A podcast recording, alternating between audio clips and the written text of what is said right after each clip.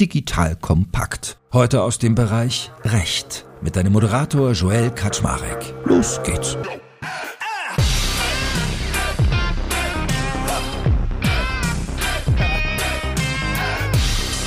Hallo Leute, mein Name ist Joel Kaczmarek. Ich bin der Geschäftsführer von Digital Compact und freue mich, dass du dich mit mir für High-Level Networking und lebenslanges Lernen begeisterst. Und heute kann ich dir verraten, ein super, super Deep Shit-Thema. Da wirst du richtig viel mitnehmen und das ist echt geil.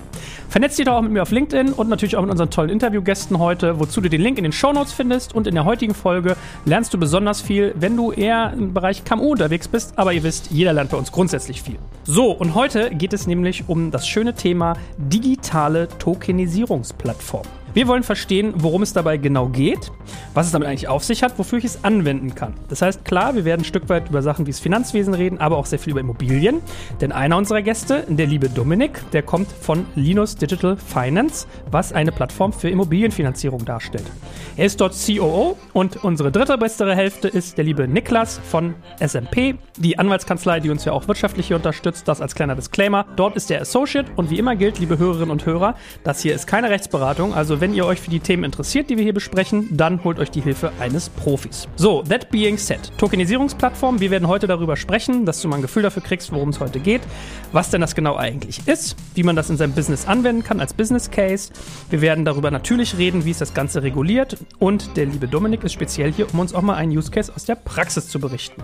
So, ihr beiden, das mal als kleine Vorrede. Schön, dass ihr da seid. Herzlich willkommen und vielleicht mal kleine Vorstellungsrunde. Lieber Dominik, fang doch mal du ganz kurz an, aber kurz ist die Betonung. Betonung. Wer bist du? Was machst du? Was macht deine Firma? Hi, ich bin Dominik Pilazzani. Ich bin COO von Linus Digital Finance. Wir sind eine Plattform für Immobilienfinanzierung. Das heißt, Immobilienentwickler können sich bei uns Finanzierung für ihre Projekte holen und professionelle und semiprofessionelle Anleger können bei uns in diese Immobilienprojekte investieren. Genau, ihr liebe Hörerinnen und Hörer, wisst ihr, vor dem Podcast frage ich den Mann noch, wie sein Name ausgesprochen wird und dann habe ich mich einfach darum gedrückt, ihn auszusprechen und lasse es ihn selber machen. Aber es ist ja eigentlich ganz einfach. Gut, Niklas, dein Name lautet Ulrich, das ist einfach zu merken. Erzähl doch auch ganz kurz, was machst du bei SMP?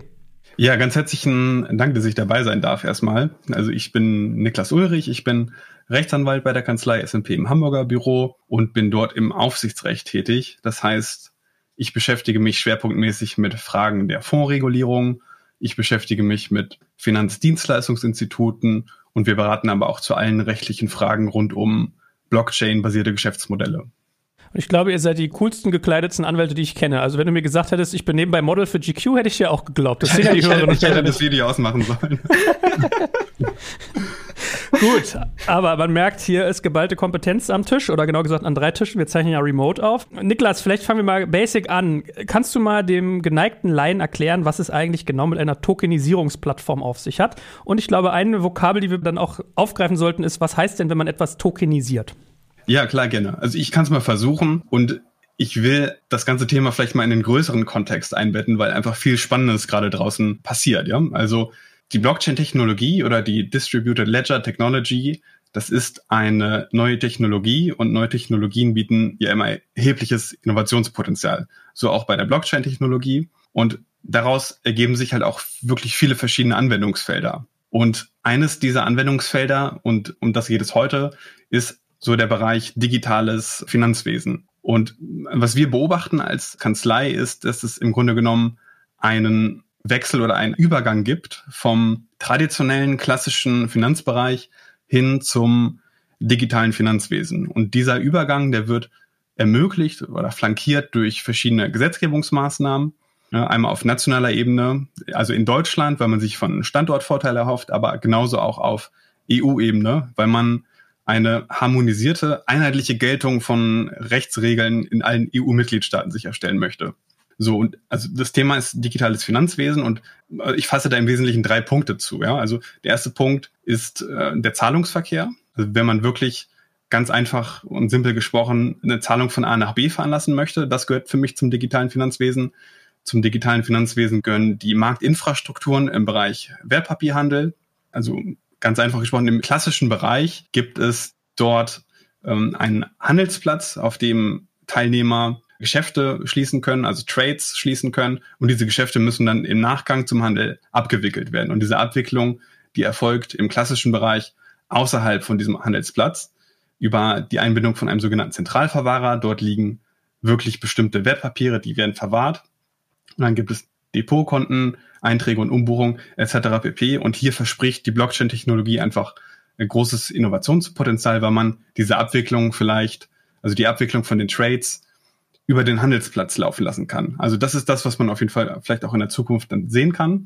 Das ist also der zweite Punkt, digitales Finanzwesen. Und der dritte Punkt wäre für mich das, worum es jetzt heute geht, digitale Vermögenswerte. Ja, also wenn es eine digitale Repräsentation von einer bestimmten Asset-Kategorie gibt und Plattformen können hier unterschiedliche Funktionalitäten einnehmen. Eine Plattform kann wirklich als einfache Trading-Plattform dienen, ja, auf der man Trades abschließen kann. Jeder User, der dort registriert ist, das ist möglich. Was aber auch möglich ist, ist, dass Unternehmen, ja, also kapitalsuchende Unternehmen, ihre Finanzierungen über solche Plattformen abwickeln lassen, ja, oder die Finanzierungen werden rausgegeben und abgewickelt. Also es geht einmal um Unternehmensfinanzierung, aber auch um Projektfinanzierung zum Beispiel. Und wir sehen auf diese Weise verschiedene Assetklassen, die eigentlich finanziert werden. Das können Immobilien sein. Dazu kann Dominik was sagen. Es können aber auch wirklich ganz andere Assetklassen sein, an die man gar nicht zunächst denkt. Also zum Beispiel Kunst kann es sein. Wir sehen auch Wein oder auch Wald, ja, also alles Mögliche im Grunde genommen. Und das ist eigentlich der wesentliche Punkt von den digitalen Tokenisierungsplattformen, dass sie immer eine Art von Finanzierung ermöglichen. Gut, ich sehe schon, dann wenn ich mir mal Banksy-Kunstwerke leisten kann, dann mache ich das vielleicht auch über Tokenisierung. Äh, Dominik, magst du dann nochmal vertiefen, was das genau heißt, dass man etwas tokenisiert? Und du hast ja dann quasi das beste Anwendungsbeispiel, nämlich wie Niklas gerade sagte, im Immobilienbereich. Genau, also vielleicht nochmal, um auf den Punkt zu kommen, den Niklas vorhin gesagt hat. Du kannst ja mittlerweile alles Mögliche tokenisieren. Ja? Und das finde ich auch eigentlich ganz interessant, weil das ist ja gegenüber den typischen Cryptocurrencies eigentlich die Änderung, dass ich ja jetzt mittlerweile Security Tokens habe, wo ich einen reellen Wert dagegen habe der eben tokenisiert wird. Ob das eine Immobilie ist, ob das Kunst ist, ob das ein Diamant ist. So, ich kann ganz viele Vermögenswerte tokenisieren. Ja? Und wir haben das mit Linus gemacht, weil wir sehen, dass dieser ganze Markt sehr in Bewegung ist und dass sich die Technologie, die Regulatorik und die ganze Infrastruktur verändert. Und das finden wir ganz spannend und haben jetzt das über die letzten drei Jahre beobachtet und einfach gesehen, dass sich da ganz, ganz viel getan hat. Ne? Wir haben irgendwie 2017 uns schon die ersten Tokenisierungsplattformen angeschaut, die ersten Funds, die das gemacht haben. Und damals war das noch so, dass die Kosten dann so hoch waren, dass wir immer gesagt haben, okay, hm, das macht eigentlich noch keinen Sinn. Und waren dann aber immer mit zu so den unterschiedlichen Anbietern im Gespräch und haben dann dieses Jahr entschieden, dass wir mal das erste Asset tokenisieren wollen. Ja, und bei uns konkret heißt es dann, ich kann einen Token erwerben und habe da drüber quasi Zugriff auf eine Immobilienfinanzierung. Ja, also was wir als Firma machen ist, wir geben ja Finanzierung raus an Immobilienentwickler, die Gebäude bauen. Ja, das heißt, wir geben denen einfach ein Darlehen, das ist ein festverzinsliches Darlehen. Ja, und das hat eine gewisse Laufzeit, in der Regel irgendwie sechs bis 24 Monate. Und daran möchte ich mich beteiligen können. Ja, und da haben wir jetzt eine Struktur gebaut, dass ich mich eben digital an diesem Immobiliendarlehen beteiligen kann. Ja? Und für uns ist der Vorteil da drin, ich habe eine sichere Struktur. Ja? Das ist eigentlich wie eine Vermögensanlage und ein Wertpapier. Es ist aber äh, einfacher im Zeichnungsprozess. Ich kann das alles digital machen und es ist handelbarer. Ja? Weil ich kann natürlich im Moment ähm, diese Anteile, die ich an diesem Immobiliendarlehen habe, auch so schon handeln, aber da muss ich immer meine Freunde von SMP oder eine andere Anwaltskanzlei mit an Bord holen und dann draften die einen Kaufvertrag und es kostet Geld in der Abwicklung und ist kompliziert und das kann ich jetzt viel einfacher machen, indem ich den Token von einem Wallet ins nächste schiebe. Ja? Und diese, du nennst es ja in der Finanzbranche Fungibilität, ist eben eine wichtige Sache, die ganz viele Leute ganz spannend finden. Und ich glaube, die zweite wichtige Sache, auf die jetzt viele Leute schauen, ist das Thema Liquidität. Also wie bringe ich Liquidität in eine sehr, sehr liquide Assetklasse rein? Ja, und Fungibilität ist nicht gleich Liquidität.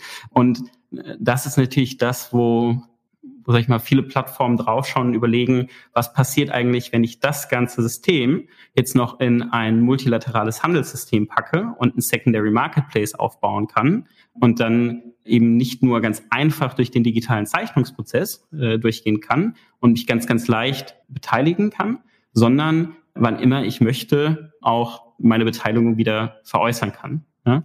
Und das finden wir ganz spannend, deshalb haben wir das gemacht. Und bei uns kannst du jetzt über die Plattform eben die erste Beteiligung an einer sehr, sehr professionellen Immobilienfinanzierung erwerben Mezzanin-Darlehen für den Frankfurter Access Tower. Gut, verstanden. Aber damit ich das jetzt einfach mal für die Langsamdenker-Fraktion nochmal auseinandernehme, wenn ich bei euch jetzt einen so einen Linus-Token kaufe, dann kaufe ich mir nicht einen Teil an der Immobilie, sondern ich kaufe mir quasi einen Teil an dem Darlehen, was ihr an jemanden ausgibt, der eine Immobilie baut. Habe ich das richtig verstanden? Genau, also wirtschaftlich ist es jetzt korrekt. Es ist in Deutschland noch so, dass du nicht direktes Darlehen tokenisieren kannst oder das ist von uns in, an der Stelle nicht gewollt, sondern was wir machen ist, unser Geschäftsmodell ist ja so ein bisschen besonders, weil wir sagen, wir finanzieren diese Darlehen immer vor. Wir haben einen eigenen Debt-Fonds, der ist recht groß, 350 Millionen Euro. Wenn wir ein Projekt sehen, was wir gut finden, dann investieren wir da erstmal rein und finanzieren das. Ja? Also sagen wir mal, ein Darlehen in Höhe von 20 Millionen Euro vergeben wir an einen Immobilienentwickler. Ja? Das habe ich jetzt vergeben, ich finde es gut, es ist auch wichtig auf der Seite der Immobilienentwickler, dass man da sozusagen immer schussbereit ist und äh, schnell exekuten kann innerhalb von vier Wochen. Und das können wir.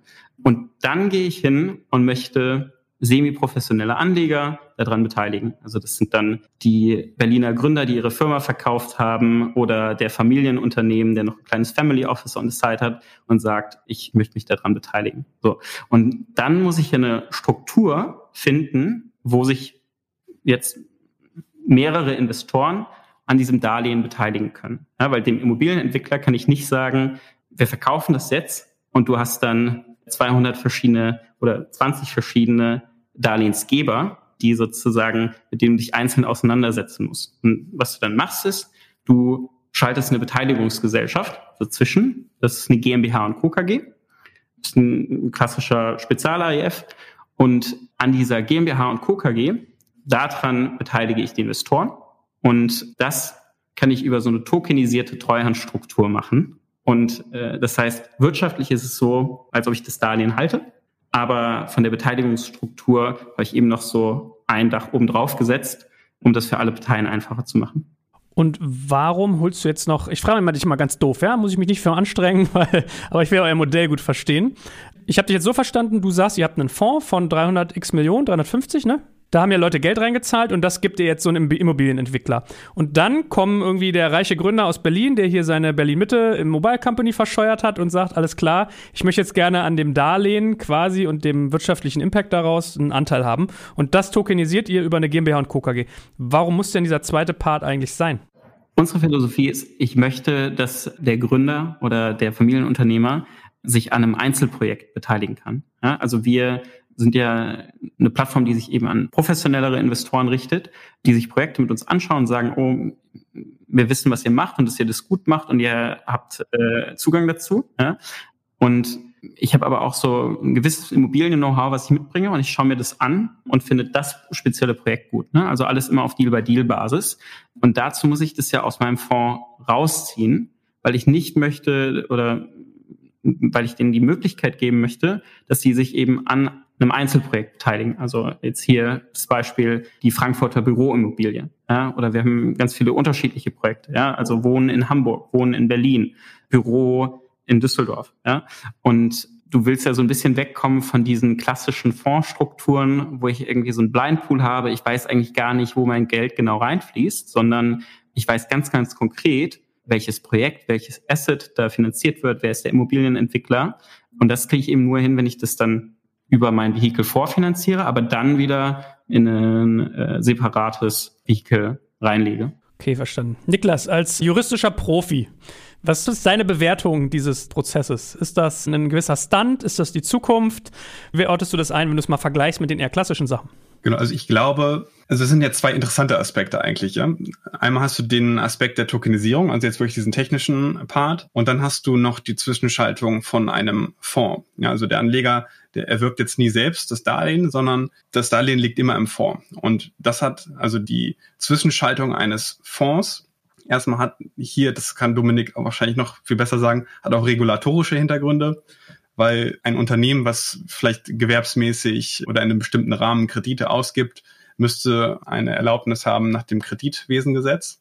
Und so eine Erlaubnis, die ist nicht mal so eben eingeholt. Ja, und über einen Fonds, also Darlehensfonds sind in Deutschland möglich. Das ist seit 2015 Verwaltungspraxis und im Übrigen auch Gesetz geworden. Also das ist so der Fondsaspekt von dem Ganzen. Meine Idee jetzt, warum das dazwischen geschaltet ist. Und im Hinblick auf die Tokenisierung von den Fondsanteilen, da ist es tatsächlich so, dass man diesen zusätzlichen Schritt gehen muss aus rechtlicher Sicht. Das liegt daran, dass man bestimmte, ja nicht Produkte, aber bestimmte Anteile an Gesellschaften einfach noch nicht direkt tokenisieren kann. Das liegt einfach daran, dass die rechtliche Möglichkeit noch nicht dazu besteht. Also es gibt eine Blockchain-Strategie der Bundesregierung aus dem Jahr 2019 und dort ist vorgesehen, dass in hoffentlich absehbarer Zukunft auch Aktien selbst, also wirklich Aktien an einer Aktiengesellschaft, elektronisch begeben werden können, also auch tokenisiert begeben werden können. Das wäre also der erste Schritt in Richtung Tokenisierung von Gesellschaftsanteilen, also direkte Tokenisierung von Gesellschaftsanteilen bei so einer GmbH und Co. KG. Das ist jetzt einfach nichts anderes als eine Kommanditgesellschaft. Da lässt sich der Kommanditanteil, also der Anteil, den ein Investor an so einem Fonds hält, auch nicht wirklich direkt tokenisieren. Man hat nämlich im Hintergrund auch immer noch eine Eintragung im Handelsregister, die man vornehmen muss. Und das Ganze passt eigentlich nicht so mit der Philosophie der Tokenisierung zusammen, wo es eigentlich nur eine Single Source of Truth geben soll. Und das ist das, was in der Blockchain steht. Und sobald ich meinen Token übertrage, soll der Empfänger des Tokens auch Anteilsinhaber werden. Und das passt halt auch nicht so ganz zusammen mit der daneben notwendigen Eintragung im Handelsregister. Ja, also das ist alles noch nicht in Deutschland so innovationsfreundlich im Hinblick auf Token. Deswegen ist äh, tatsächlich äh, der jetzige Stand so, dass man diesen Umweg gehen muss. Also in, vielerlei Hinsicht würde man jetzt solche Treuhandstrukturen verwenden. Und wir haben jetzt, also als Kanzlei haben letztes Jahr auch ein äh, Projekt dahingehend beraten. Da ging es dann um eine börsennotierte Aktie.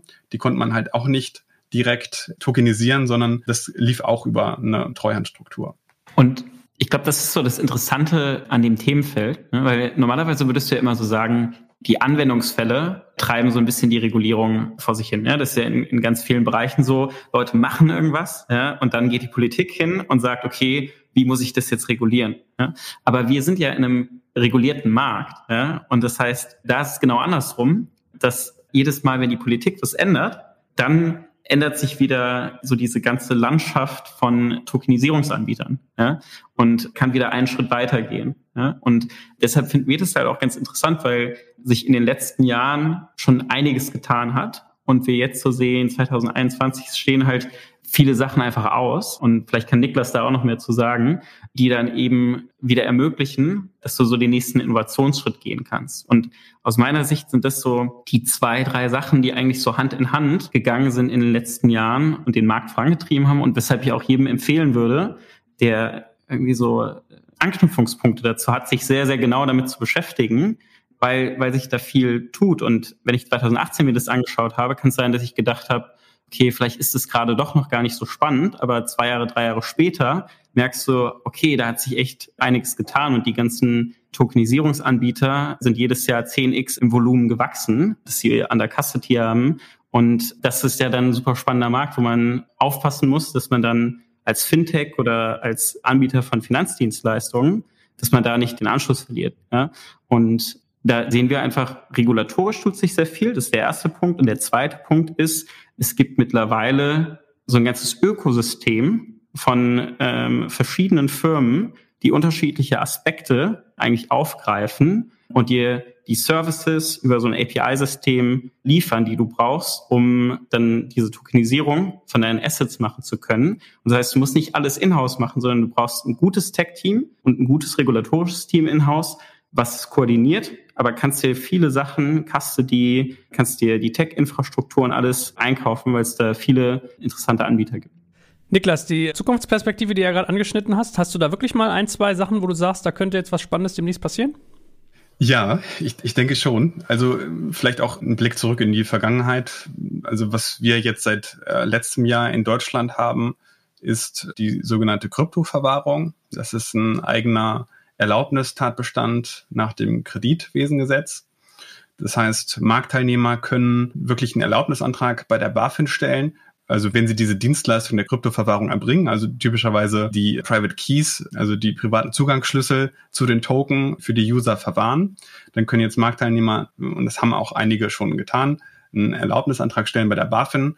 Meines Wissens nach ist, wurde jetzt noch keiner tatsächlich positiv beschieden. Aber das ist auch nicht weiter schlimm, weil diese Marktteilnehmer die fallen in der Zeit unter ein Übergangsregime. Also es wird fingiert äh, oder sie werden so behandelt, als wäre die Erlaubnis schon erteilt. Also es sind wirklich regulierte Institute, die müssen auch Geldwäscheregulierung einhalten etc. pp. Und das ist ein Schritt, den Deutschland wirklich im nationalen Alleingang gegangen ist. Und wir haben auch zu der Zeit viel Beratungsbedarf gesehen, also auch von ausländischen Marktteilnehmern. Die haben einfach gesagt, es ist interessant, was da gerade in Deutschland bei euch passiert und würden uns gerne beraten lassen. Und ja, also das ist, weil Regulierung wird einfach als Qualitätssiegel, als, als ein Gütesiegel gesehen. Da hat man halt einen Edge gegenüber anderen Marktteilnehmern. Also das ist so ein bisschen der Blick in die Vergangenheit und jetzt der Blick in die Zukunft.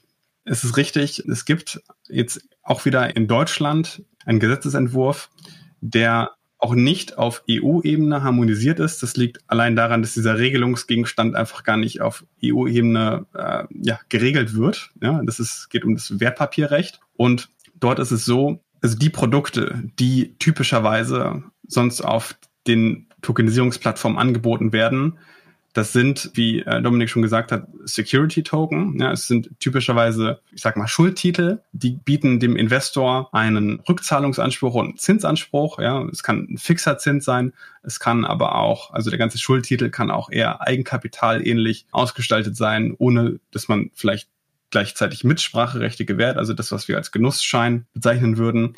Und diese ganzen Finanzinstrumente, also die Security Token, die auf den Plattformen angeboten werden, die weisen einen erheblichen Unterschied auf zum klassischen Bereich, nämlich sind diese Produkte nicht verbrieft. Also es gibt keine papierurkundliche Verbriefung von so einem Schuldtitel. Und nach heutiger Rechtslage ist es jetzt so, dass die klassischen Wertpapieren haben ein Mehr an, ich sage jetzt einfach mal Funktionalität, jetzt ganz vereinfacht gesprochen, gegenüber den tokenbasierten Schuldverschreibungen. Das ist der Status quo heute. Und genau daran arbeitet jetzt der Gesetzgeber. Also es gibt einen Gesetzentwurf, der ist auch schon im Bundestag meines Wissens. Und nach dem Gesetzentwurf ist geplant, dass man auf dieses Verbriefungserfordernis verzichtet. Dass man also ein Wertpapier auch wirklich originär elektronisch begeben kann und damit auch von den gleichen Funktionalitäten profitiert, wie es ein klassisches Wertpapier äh, sonst bietet.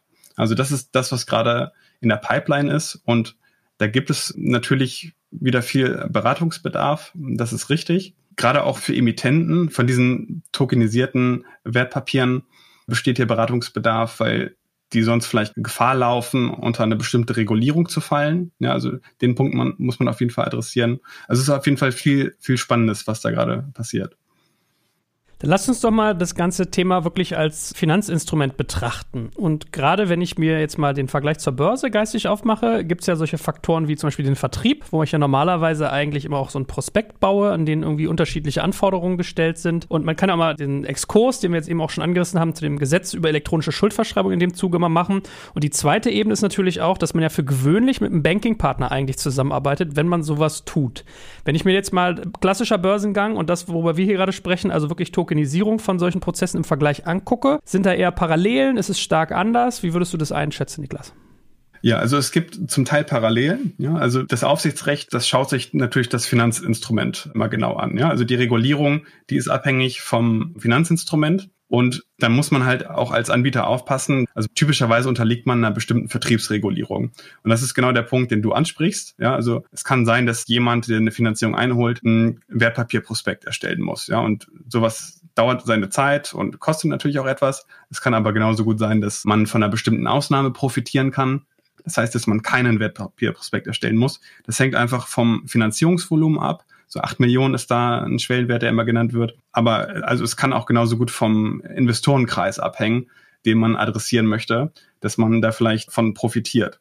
Und das ist jetzt natürlich was anderes als bei einer Börsenzulassung, wo du halt dann den, also Börsenzulassung von Wertpapier, wo du Prospekt brauchst, ja die Finanzinstrumente, die begeben werden über solche Plattformen, da gibt es auch einen wesentlichen Unterschied im Hinblick auf die Dienstleistung, mit der diese Instrumente eigentlich vermittelt werden. Weil bei einer Börse, eine Börse ist ein regulierter Markt, ja. Es gibt noch was anderes, also es ist ein multilaterales System, also Marktteilnehmer können miteinander handeln. Es gibt auch einen anderen Handelsplatz, den nennt man MTF, das ist das, was Dominik vorhin schon mal erwähnt hat. Also das sind wirklich, ich sage einfach mal, voll regulierte Handelsplätze, ja. Und das ist nicht vergleichbar mit dem, was wir jetzt üblicherweise sehen im Bereich Tokenisierungsplattformen. Denn in dem Bereich, den wir so sehen, wenn man dort einen eigenen Sekundärmarkt unterhält, ja, auf dem Anleger untereinander die, die Token handeln können, dann ist das eher vorzustellen wie ein schwarzes Brett, ja. Also, als ob man auf der Plattform sehen kann, es gibt hier das und das Produkt, ja, das bietet der und der Kunde vielleicht zu den und den Preisen an. Ich kann das anklicken und ich möchte das vielleicht kaufen. Und der Plattformbetreiber ist eigentlich nur als Bote, als Anlagevermittler eingebunden, aber niemals selbst in die Abwicklung von Geschäften oder dergleichen. Ja, also das ist ein großer Unterschied irgendwie zu den klassischen Handelsplätzen. Also dieser Sekundärmarkt, den wir sonst sehen bei Tokenisierungsplattformen, der läuft klassischerweise über eine reine Anlagevermittlung. Das ist etwas, was, was weniger reguliert ist als ein Handelsplatz, ja. Und du hast es angesprochen, also Stichwort Bankingpartner. Also üblicherweise entweder jemand, der einen Sekundärmarkt unterhält, hat selbst eine Lizenz dafür oder er muss halt mit einem Bankingpartner zusammenarbeiten. Und entweder übernimmt der Bankingpartner irgendwie die aufsichtsrechtlich die Verantwortung für den Handelsplatz oder es gibt auch das Konzept des Haftungsdaches, ja, dass man sich vereinfacht gesprochen eine Lizenz leiht, ja. Also diese Möglichkeiten gibt es. Man muss halt einfach nur frühzeitig dieses Konzept der Plattform abstimmen und wie die Geschäfte auf der Plattform zustande kommen, wie die abgewickelt werden sollen, etc. pp. Also das ist auf jeden Fall das Thema Sekundärmarkt. Und genauso gut kann es aber auch sein, dass auf dem Primärmarkt, also schon wenn die Finanzierung der Token begeben wird, dass dort vielleicht auch schon eine regulierte Dienstleistung äh, anfällt nach dem Kreditwesengesetz. Das ist möglich. Das sind so Punkte, die muss man einfach bei der Strukturierung jetzt von so einer Plattform im Auge behalten, wenn man das jetzt selbst angehen möchte, so ein Projekt. Das passt auch ganz gut ne, zu dem, was ich vorhin gesagt habe. Du brauchst halt, um die Sachen zu machen, in-house ganz gutes Regulatory Know-how. Also du musst wissen, was du regulatorisch machst und ein gutes Tech-Team. Zum Beispiel bei uns ist es so, also wir vergeben ja richtige Darlehen. Ja? Ähm, und wie Niklas gesagt hat, ist es in Deutschland natürlich auch reguliert. Und als Spezial-AIF kannst du nach 285 2 KAGB aber eben Darlehen vergeben. So ein paar Stimmungen, unter welchem Grund du das machen kannst oder einfach gewisse Ausnahmeregelungen. Aber da gab es 2015 eine Gesetzesänderung und die Sachen musst du irgendwie in-house abdecken können, damit du überhaupt ja, in, in diesen Markt und diese Dienstleistungen anbieten kannst. Ich glaube, das ist super wichtig. Ich finde zu deiner Frage vorhin, was ist auch so ein bisschen der Unterschied zur klassischen Börse? Ja? Ich glaube, eine Sache, die ich sehe, ist, wenn du jetzt auf den Immobilienbereich schaust, ne? wir haben ja vorhin darüber gesprochen, dass wir so dieses Thema Handelbarkeit, Fungibilität spannend finden. Und jetzt könnte man natürlich sagen, okay, aber ich habe doch schon im Immobilienbereich handelbare Beteiligung. Ich kann ja einfach deutsche Wohnaktien kaufen oder ich kann einen REIT kaufen. Ja? So, was ist denn jetzt so neu daran, dass ich das jetzt auf einmal handeln kann? Ja? Und da finde ich super interessant in dem Segment, wo wir unterwegs sind, dass die Transaktionskosten einfach niedriger sind, weil ich setze eine Immobilienaktie ja nur für ein gigantisch großes Portfolio auf. Und ich setze auch ein REIT nur auf für ein richtig großes Projekt. Aber äh, mit der Struktur, die wir jetzt haben, könnte ich hingehen und ein acht Parteien Einfamilienhaus tokenisieren und handelbar machen. Und das würde wirtschaftlich überhaupt gar keinen Sinn machen, wenn ich das jetzt als Aktiengesellschaft kaufe und an der Börse handelbar mache. Und das heißt, ich kann auf einer viel, viel kleineren Ebene kann ich äh, Anteile an realen Assets äh, handelbar machen. Und das finde ich super spannend, weil das zahlt ja auch ein auf dieses Thema, dass du bei uns Deal by Deal investieren kannst und nicht in so ein anonymes Fondskonstrukt. Und das kann ich ja nur anbieten, wenn ich eine Beteiligungsstruktur finde, wo ich sage, für so kleine Assets macht es total viel Sinn, das anbieten zu können und das handelbar zu machen. Und wie habt ihr den Regulierungspart gelöst? Also habt ihr euch selber eine Lizenz geholt oder arbeitet mit einem Bankpartner zusammen oder gebt ihr dieses Dachkonstrukt, was Niklas gerade skizziert hat? Also wir sind als KVG, Kapitalverwaltungsgesellschaft, bei der BaFin registriert. Das heißt, wir sind den Weg gegangen, da in-house das Know-how aufzubauen. Und David, mein Mitgründer, ist Anwalt. Wir haben einen sehr guten Head of Legal von Freshfields. Also wir haben sozusagen in-house ausreichend juristisches Fachwissen aufgebaut. Und das brauchst du auch, wenn du in einem regulierten Markt unterwegs bist. Ne? Also da ist ja die Philosophie schon, du musst dein Handwerkszeug können. Und es gibt natürlich viele Sachen, die irgendwie junge WHUler lösen können, aber für gewisse Bereiche brauchst du auch einfach Leute, die Know-how und Fachwissen mitbringen. Und wie funktioniert der ganze Part, wenn ich irgendwie hingehe und nehme quasi Leute auf, also die ganze Onboarding-Strecke? Man hat ja eigentlich immer dieses klassische äh, Geldwäscheschutz oder KYC, Know Your Customer. Was musst du dort betreiben, wenn man das nach eurem Modus umsetzt? Also die gleichen Anforderungen, die ich bei sonstigen Fonds auch hätte. Also du gehst durch einen KYC-Prozess durch. Das heißt, du musst dich identifizieren. Das geht via ID Now. Wenn du möchtest, kannst du auch Postident machen. Die meisten benutzen eher ID Now. Und du, du musst eben die GWG-Fragebögen ausfüllen. Wir machen natürlich bei uns den KYC-Check, lassen es gegen die üblichen Datenbanken gegenlaufen und bei uns eben nochmal speziell wir müssen dich als semi-professionellen Anleger qualifizieren. Das heißt, du musst mindestens 200.000 Euro mitbringen für ein Investment und du musst ein gewisses Fachwissen und Investment-Know-how mitbringen. Aber ich würde auch da sagen, da hat sich dann in den letzten, also nicht fünf bis zehn Jahren wieder viel getan, weil du eben auch da ganz viele Dienstleistungen und Services einkaufen kannst und über API-Schnittstellen in deinen Prozess einbinden kannst. Ja, also ID Now, KYC Now, also das viele Anbieter.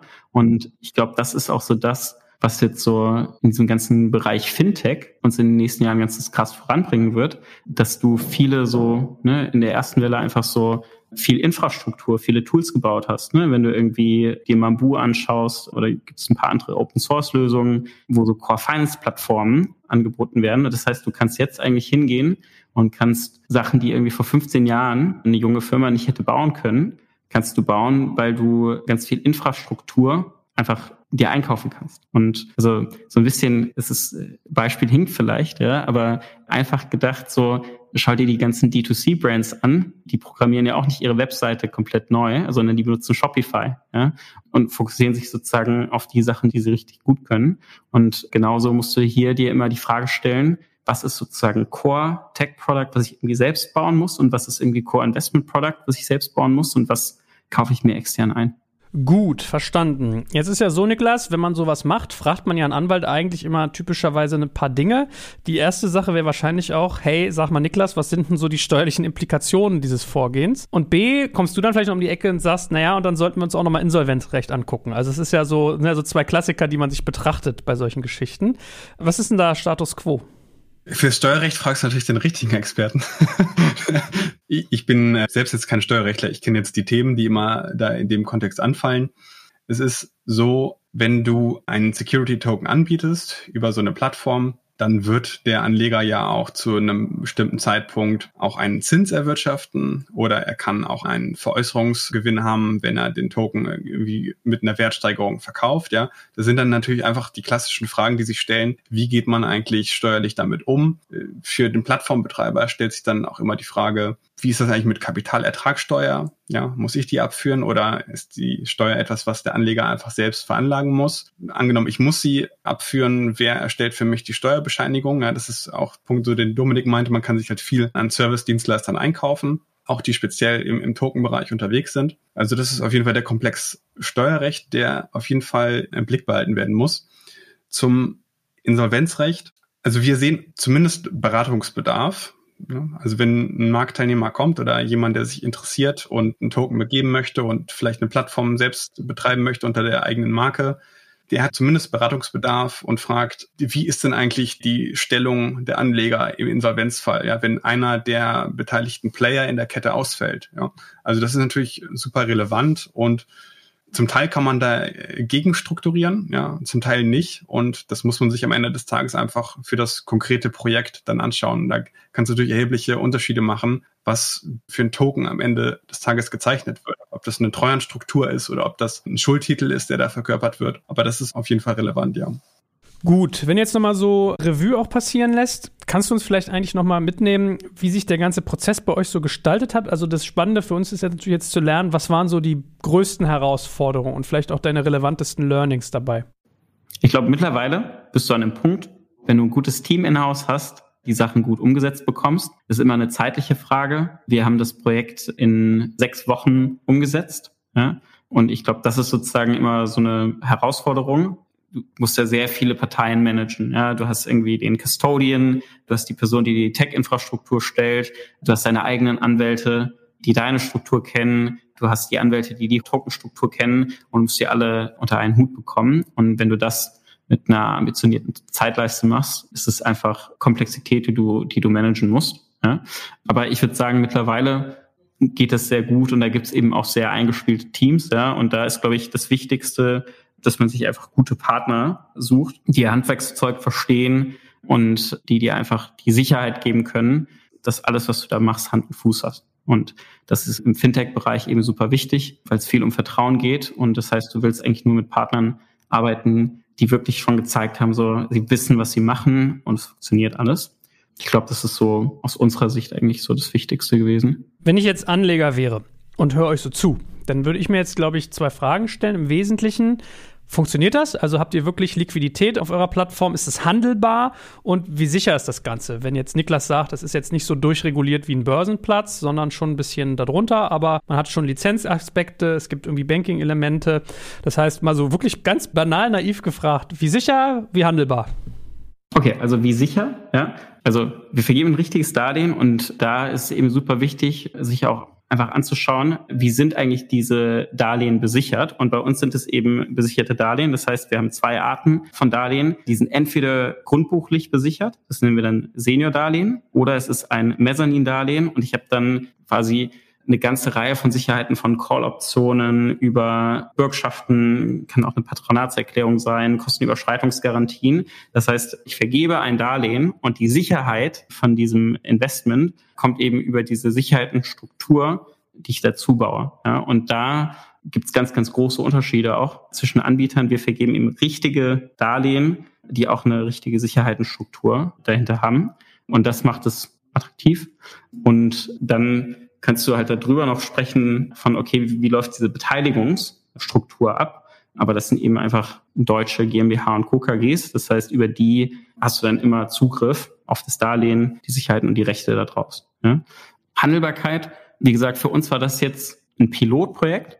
Wir glauben, da entwickelt sich gerade ganz viel und wir beobachten es mit ganz viel äh, Spannung und äh, haben gesagt, lass uns da reingehen, lass uns ein Pilotprojekt machen, um zu schauen, wie funktioniert die Technik, wie funktioniert es regulatorisch, ja, und bieten ja aktuell noch gar keinen Secondary Marketplace an, ja, sondern haben gesagt, das ist so der erste Schritt, um sich anzuschauen, in welche Richtung das mal gehen könnte.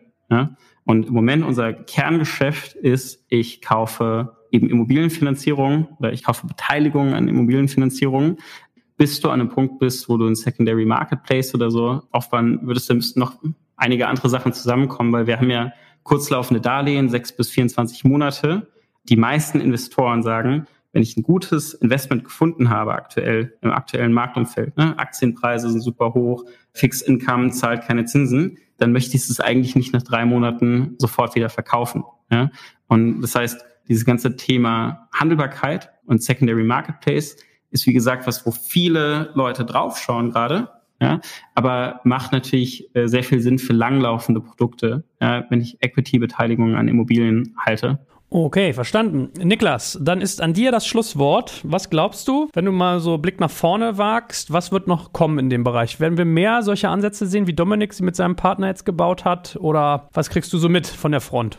Ja, also ich denke, dass wir wahrscheinlich immer noch irgendwo am Anfang stehen. Ja, also ich weiß nicht, im Formel 1 Sprech würde ich jetzt sagen, wir sind gerade die Formation Lab gefahren und stehen äh, auf, auf den Startplätzen und jetzt geht's richtig los. Ja, also es, das liegt einfach daran, dass ziemlich viel passiert. Also auch auf internationaler Ebene, es passiert einfach ziemlich viel in dem Bereich.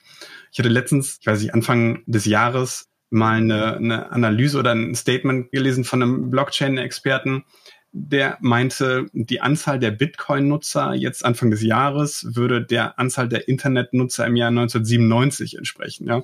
Also es gibt einfach nur, glaube ich, ein grobes Gefühl, wo wir vielleicht gerade stehen, wo die Reise mal hingehen kann.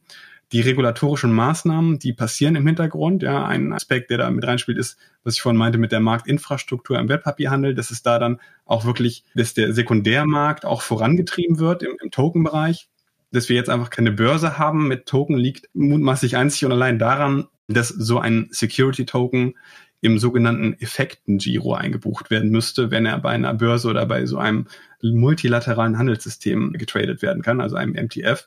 Und das klappt halt nicht, weil der Effektengiro, also am Ende der Kette steht ein sogenannter Zentralverwahrer und der hat halt sein eigenes technisches System und wenn darüber jetzt noch ein Second Layer gelegt wird, nämlich die Blockchain, dann fragt man sich wieder, welche Technik ist jetzt eigentlich maßgeblich für die Rechtslage und so weiter. Also das ist auf jeden Fall ein Punkt, der wird gerade angesetzt und also ich kann nur das bestätigen, was uns Dominik gesagt hat. Also viele Marktteilnehmer, die schnuppern da jetzt einfach äh, auch gerade rein, also machen sich schlau, wollen einfach nicht, dass alles an ihnen vorbeigeht und bereiten sich im Grunde genommen für die Zukunft vor. Ja? Also deswegen müssen wir einfach mal abwarten, denke ich. Gut, ihr beiden, dann danke ich euch ganz herzlich. Es war ein spannender Ritt in ein ja wirklich innovatives Thema und ich bestaune ja ein bisschen, dass wir als Deutsche da auch mal regulatorisch und vom Bewusstsein her offensichtlich der entsprechenden Behörden ganz gut dabei sind und bin echt mal gespannt, was sich da noch so tut. Also haltet mich mal auf dem Laufenden und vielen Dank. Hat Spaß gemacht mit euch. Ja, vielen Dank, dass ich dabei sein durfte, lieber Joel. Danke. Danke fürs Zuhören beim Digital Kompakt Podcast. Du merkst, hier ziehst du massig Wissen für dich und dein Unternehmen heraus. Wenn du mit uns noch erfolgreicher werden möchtest, abonniere uns auf den gängigen Podcast-Plattformen. Und hey, je größer wir werden, desto mehr Menschen können wir helfen. Also erzähl doch auch deinen Kolleginnen und Kollegen von uns. Bis zum nächsten Mal.